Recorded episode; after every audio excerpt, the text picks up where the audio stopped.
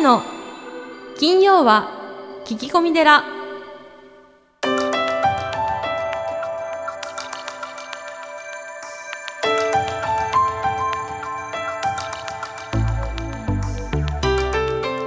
ようこそ架空のテラスタジオにお送りする長谷の金曜は聞き込み寺。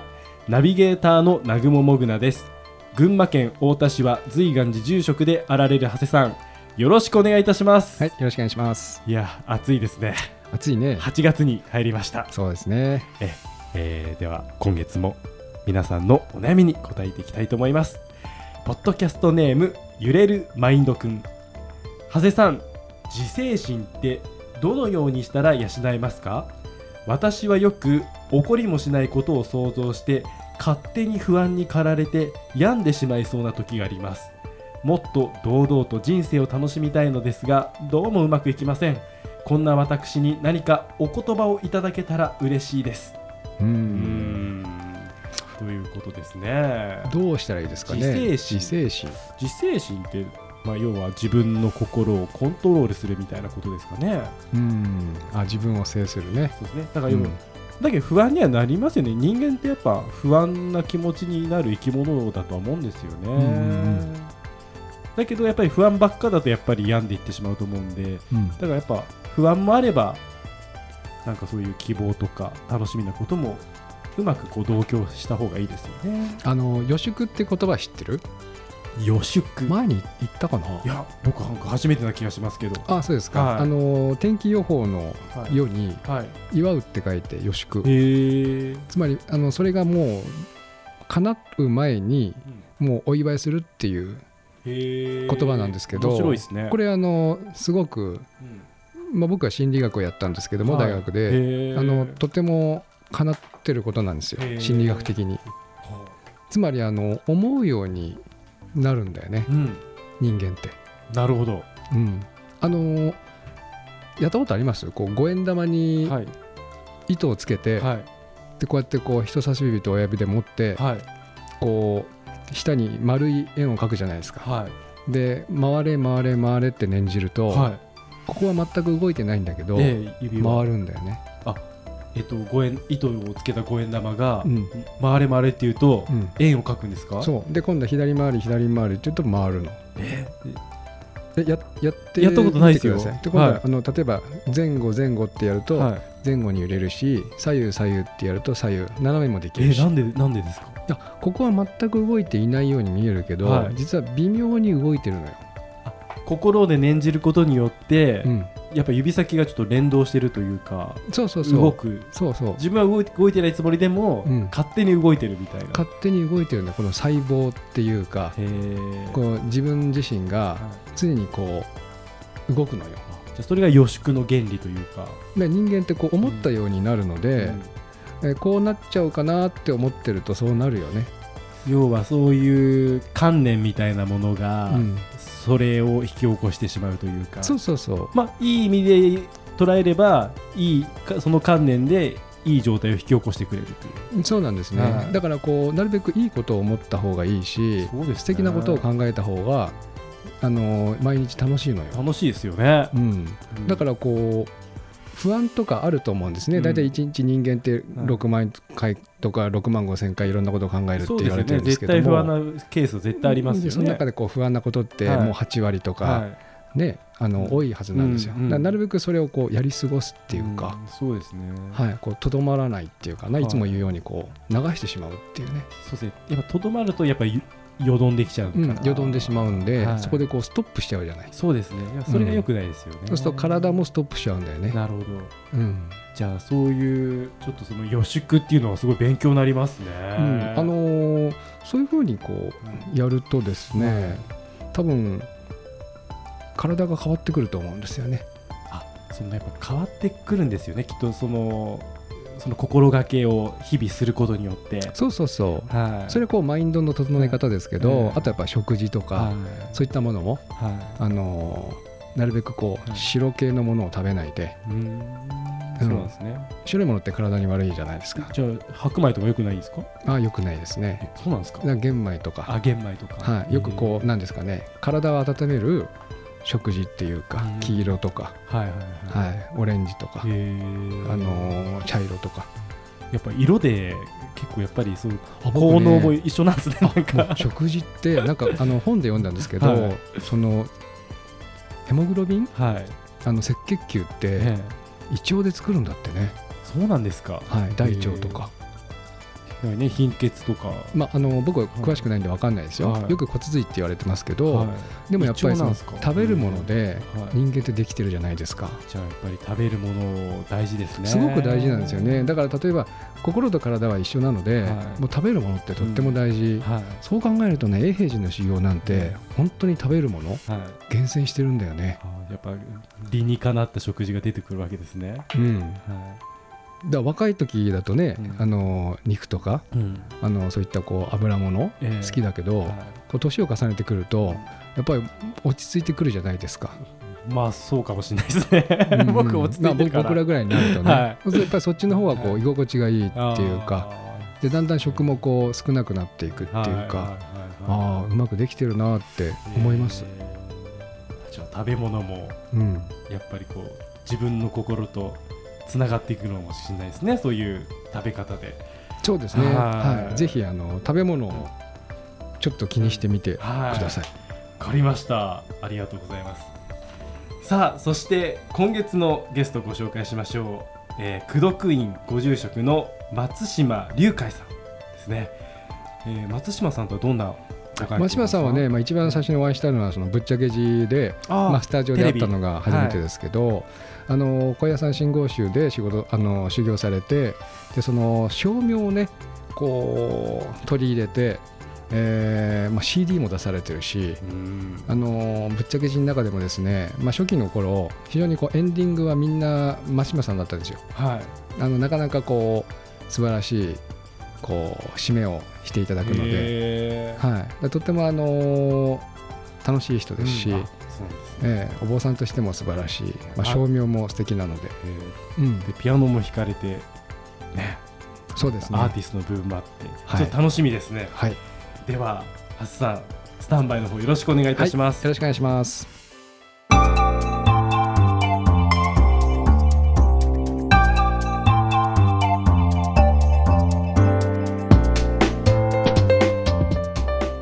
のゲストは功徳院ご住職松島隆海さんです。よろしくお願いいたします。よろしくお願いします。えー、功徳院様のことは以前から永代供養墓などを通して知っておりました。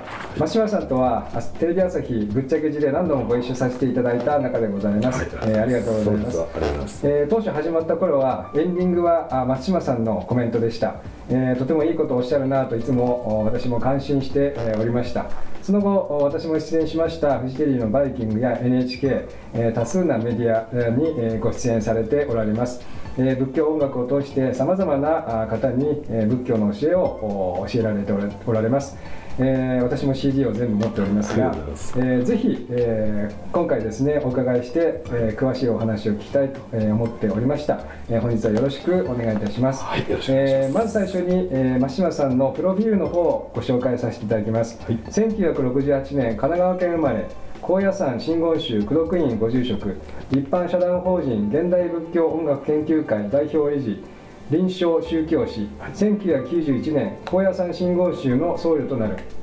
2005年から3年間の高野山修行時伝統仏教声楽、えー照明の魅力に接しその研鑽と普及を志されます。現在高野山に伝わる南山神流照明の研鑽に努めると同時にお経は人生の参考書。大変縁起の良いものでいつでもどこでも誰にでも嬉しく楽しく聴いてもらいたいと思いながらお経照明の現代音楽表現の追求に励まれておられます。書籍「癒しの照明 CD ブック」CD「えー、焦燥一行1」えー「焦燥一行2」などを作られておられます。はい、えー本日はよろしくお願いいたしますよろしくお願いいたします。はい、えー久しぶりにですね、はい西村さんにお会いいたしましはい。て、なんかあの。はい、さらにパワーアップされてるというか、あの一生懸命さはアップしたかもしれませんが、はい。はいそんなにパワーアップしてないと思います。あそうですか、はい、あのーアップアップはしてます。なんかあのテレビでですね、はい。クリスマスでしたっけね？えジングルベルでしたっけ？ねえああはい、あれを見た時にはちょっと度肝を抜かれてですねありがとうございえーます。木曜さんさらにパワーアップしたなと思ったんですけど。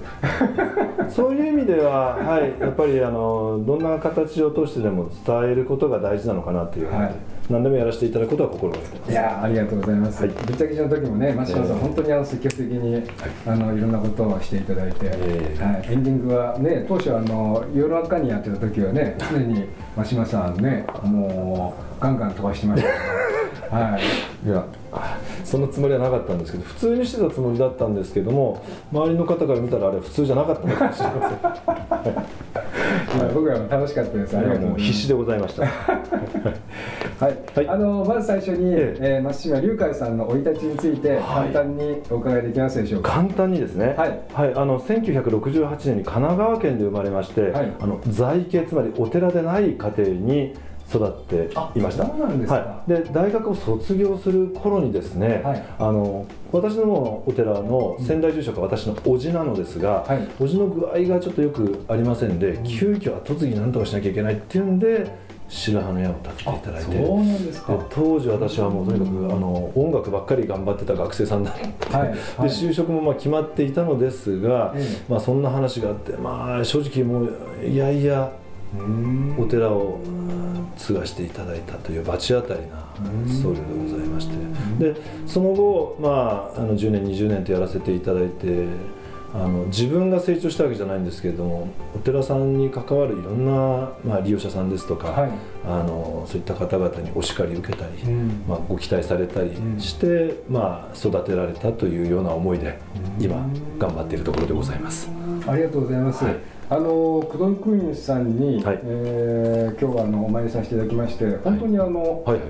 たくさんの方がね、はい。あのお参りされてさはい。まざまなことを、されてますけれども、ええ。これはあの、えーじゃあおじ様が作られた。あそうなんですね。で、あのーと同時にあの叔父の弟つまり私の父なのですが、はい。あの私の父がですねあの大変お墓のことお寺のこと仏教のことを、うん。まあ、先進的に考えるタイプの人間でして、あのこれからのその特にここは東京なんですけども、はい。東京の方にとってのお墓の在り方はこうじゃないといけないよねっていう思いで、まあ、いろんな新しいお墓ですとかあの活動を始めたという実は経緯がありまして、うん。で私はそれについてくるのに精一杯っていうようなあそうです状か況でございます。あですからうちのお寺でやってるいろんな面白い活動の多くはあの父が考えたことでございます。はい。いやありがとうございます。はい。あのーまずですね、はい。えーその弘法大師様の、はい。えー真言宗、はい。えー、真島さんのその3年ですか、はい。えー修行された、はいえー高野山ですけども、はい。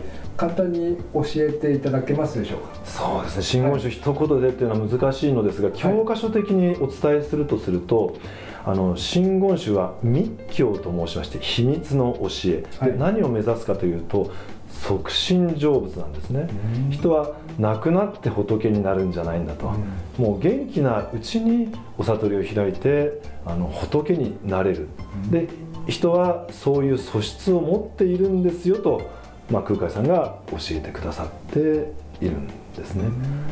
であの、まあ、この密教というのは今すごいつかみどころのないようなお話をしたんですけども、はい。密教という言葉の反対語は兼業はいって言ってあの顕微鏡の顕あらわになった教えってことなんですね、はい。でつまりお釈迦様の教え例えば言葉で聞きますよね、あの諸行無常なんだよって一切はあの無我なんですって世の中は空なんですっていうような言葉をたくさん聞いて長い時間かけて学ぶっていうよりもお釈迦様が悟った頭の中になりたいっていう頭の中同じ心境になりたいというのが密教の実は目指すところなんですね。そうなんですね。はい例えば、はい。あの長谷川さんが、はい。あのお釈迦さんだとして、はい。私が修行者だとするじゃないですか、うんうんで私は長谷川さんのことを知りたいと思った時にあ長谷川さんってこんなポッドキャストの活動してすごいなとかあのいろんな葬儀の形式をされてるなとかあの修行が終わってあの、えっと、歩いて自宅まで帰ってすごいなとかっていう、あのいろんな断片的な情報をたくさん聞いて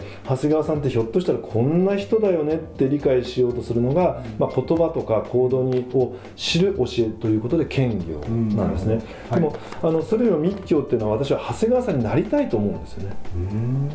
つまりじゃあ長谷川さんじゃなるためにはじゃあもう一緒にもう暮らしたり一緒のもうあの行いとかお言葉とか考えを全部もう同じように真似をしながら、あ長谷川さんってこういう思いから今のこういった活動をしてるんだなということを知るというよりも体感をしたい一心伝心でお釈迦様の頭の中をそっくりその私にもいただきたいというところを目指すのが即身成仏。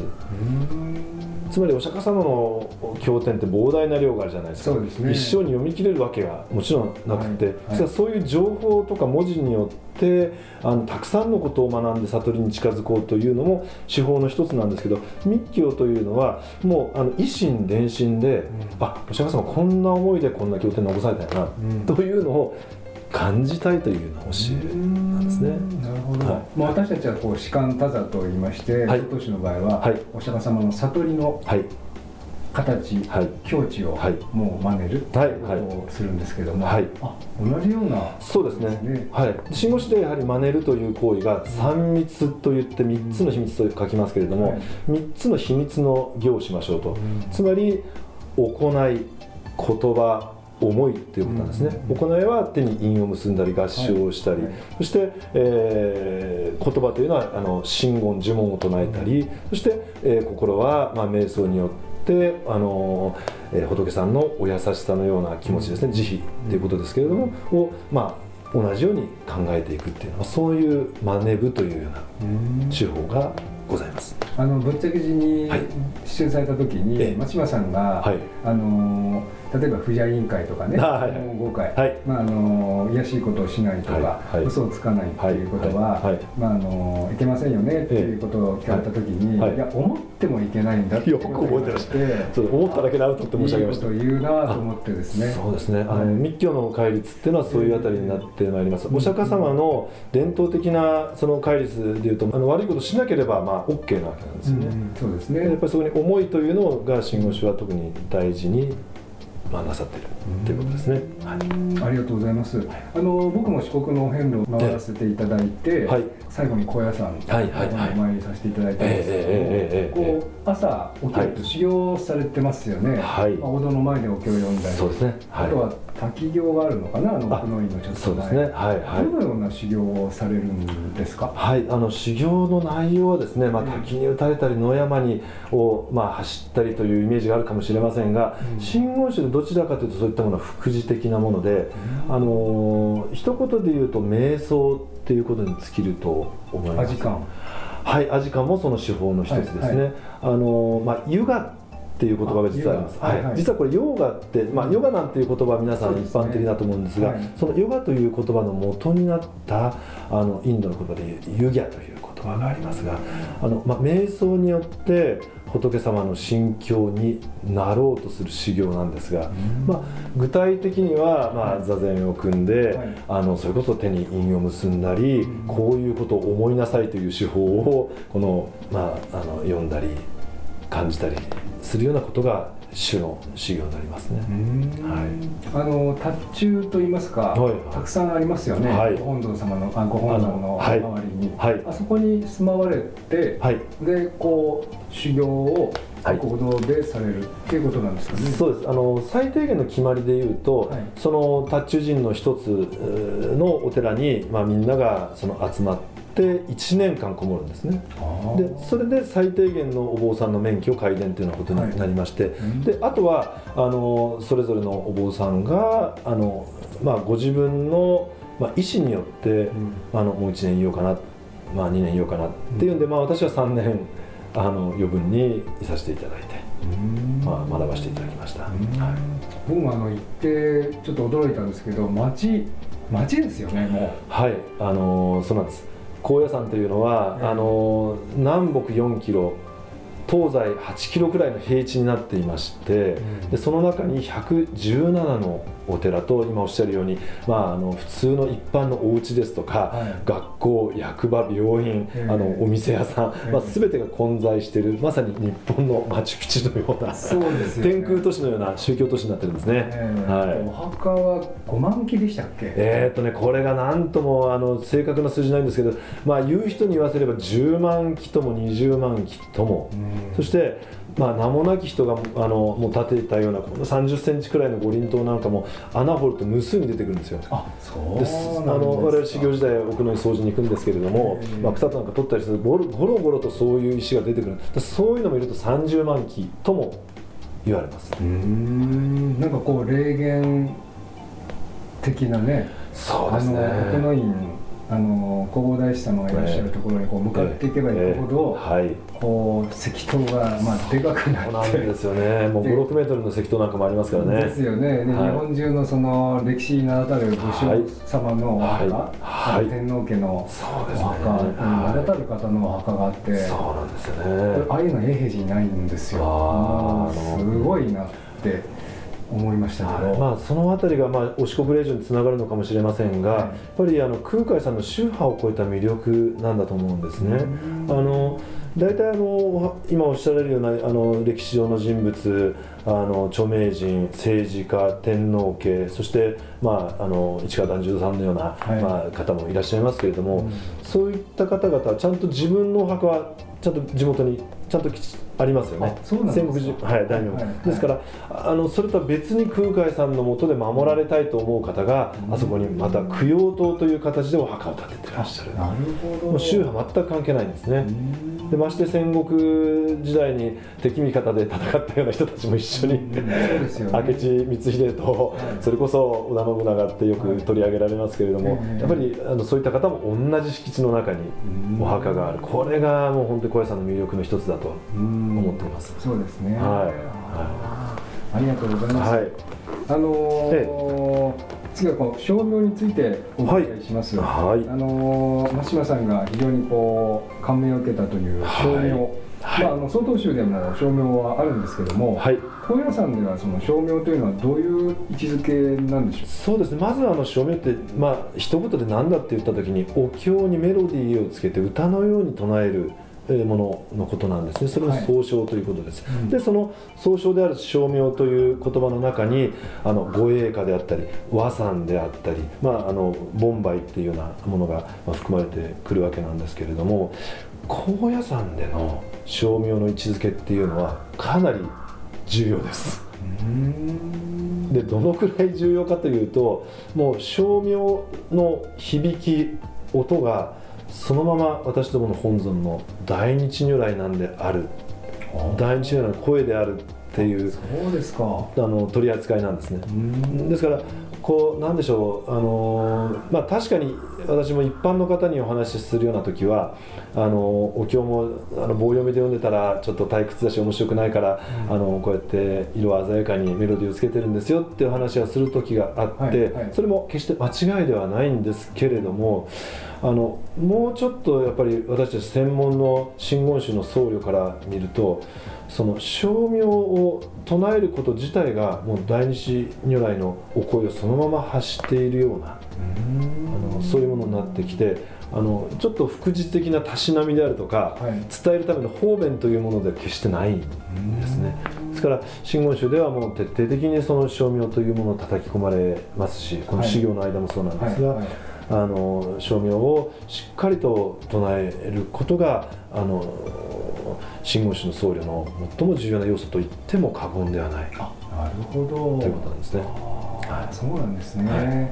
はわ、かりました。ありがとうございます。はいあのー、真島さんの CD を、はいあのー、聞かせていただきましありがとうございます。と。てもあのーなんですかね、現代的というか、はい。面白いなっていうふうに思ったんですけども、はい。これはあのー CD をええ。作られたというのはどういう思いからなんでしょ そうですね。はい。あのまずお経というものをいつでもどこでも誰にでもう。うん。あのありがたく聞いてもらえるようなあの立ち位置に持っていきたかったっていう思いがあります。うん。というのはあのお経ってあの普通一言で聞くと縁起が悪いですとか、はいはい。あのお葬式ん。法事で聞くもんだよねって思われているわけなんですがあの本当はそうじゃないはずで、あのお釈迦様がその我々がよりよく生きるために示してくださった指針であったり、うん。教えであったりそのありがたい言葉の宝庫うん。なわけですよね。でそれがやっぱりお寺の閉ざされた中でしか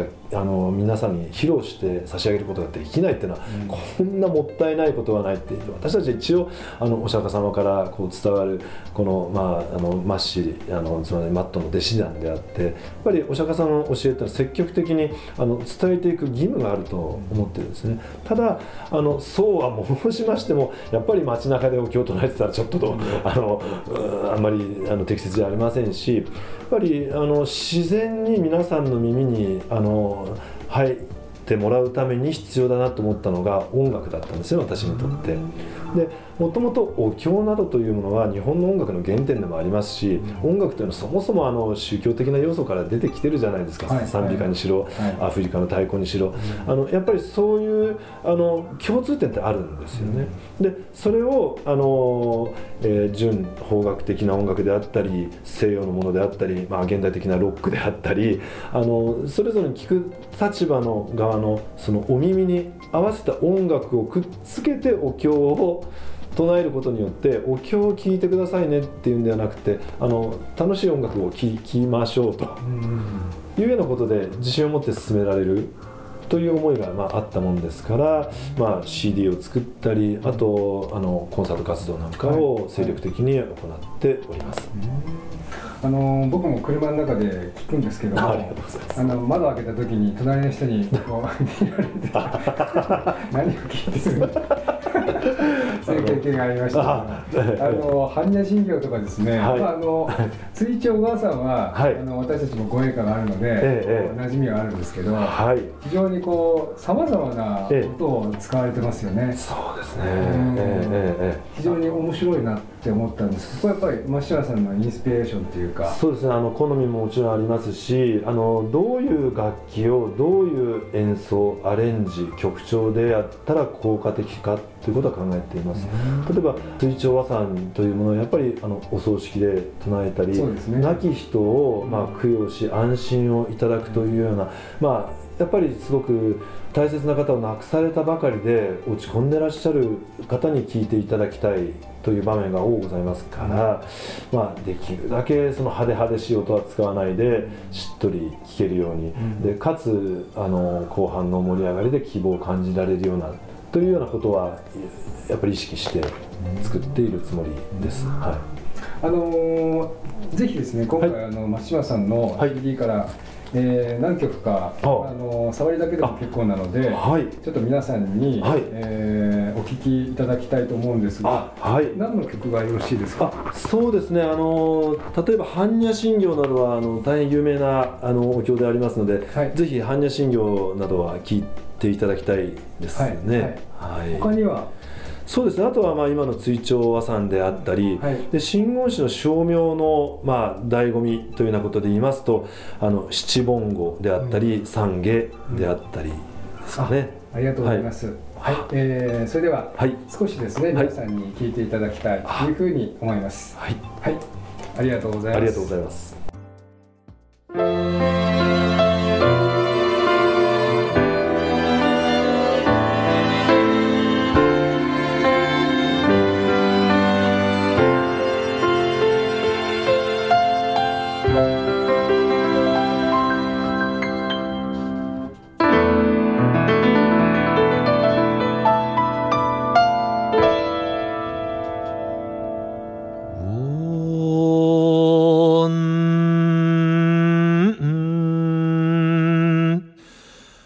万歳。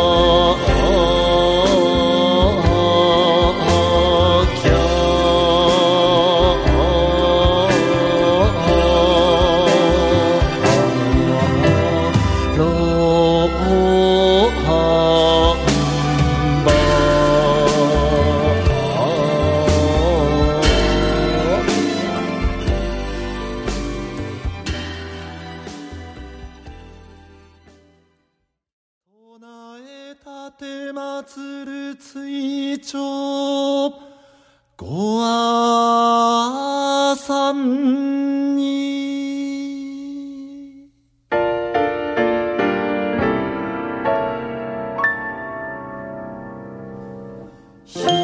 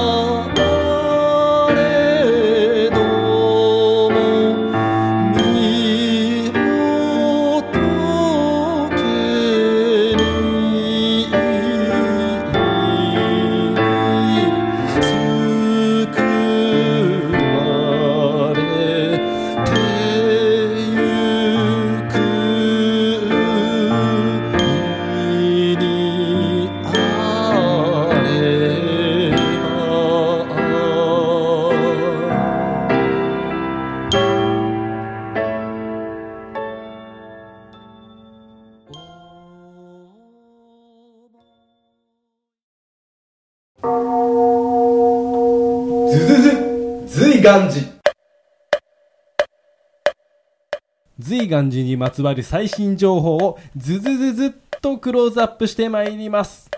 行事のご案内講演会コンサート情報エトセトラ。さあ今週は何でしょうか？はい、えー8月24日午前10時より特別養護老人ホーム森田にて田島誠一先生による講演会を行います。演題は人生の最後をどう迎えるのかホスピスと緩和ケアの観点からということでお話しいただきます。はい、えー詳細をもうちょっと教えていただいてもよろしいですか？はい、えー田島先生はですね日本福祉大学のお福祉経営学部の、えー教授でおられまして、えー介護福祉に関してですねとてもさまざまなことをおされている先生で詳しくいろんなことをですね、えー特に今回はあの人生の最後をどう迎えるか、まあ、よく就活と言われますけれども、はい。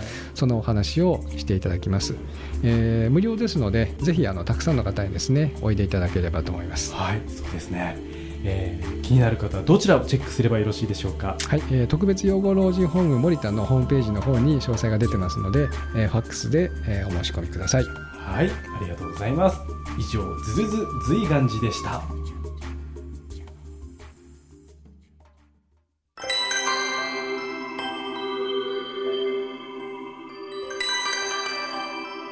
の金曜は聞き込み寺。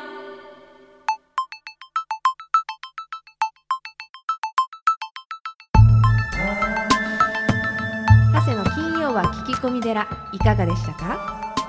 この番組ではリスナーの皆様からお悩み相談メールを募集しています。メッセージは随願寺のホームページからお悩み相談メニューをクリックしてください。お便りを採用された方には長谷の著書お坊さんが教える悟り入門をもれなくプレゼントまた講演会法話会のご依頼もこちらから www. 随願寺 .com www. 随願寺 .com これまでの講演会ライブの模様もホームページから有料でダウンロードできますのでぜひチェックしてみてくださいね。それではまた次回も未知なるテラスタジオでお会いしましょう。合唱。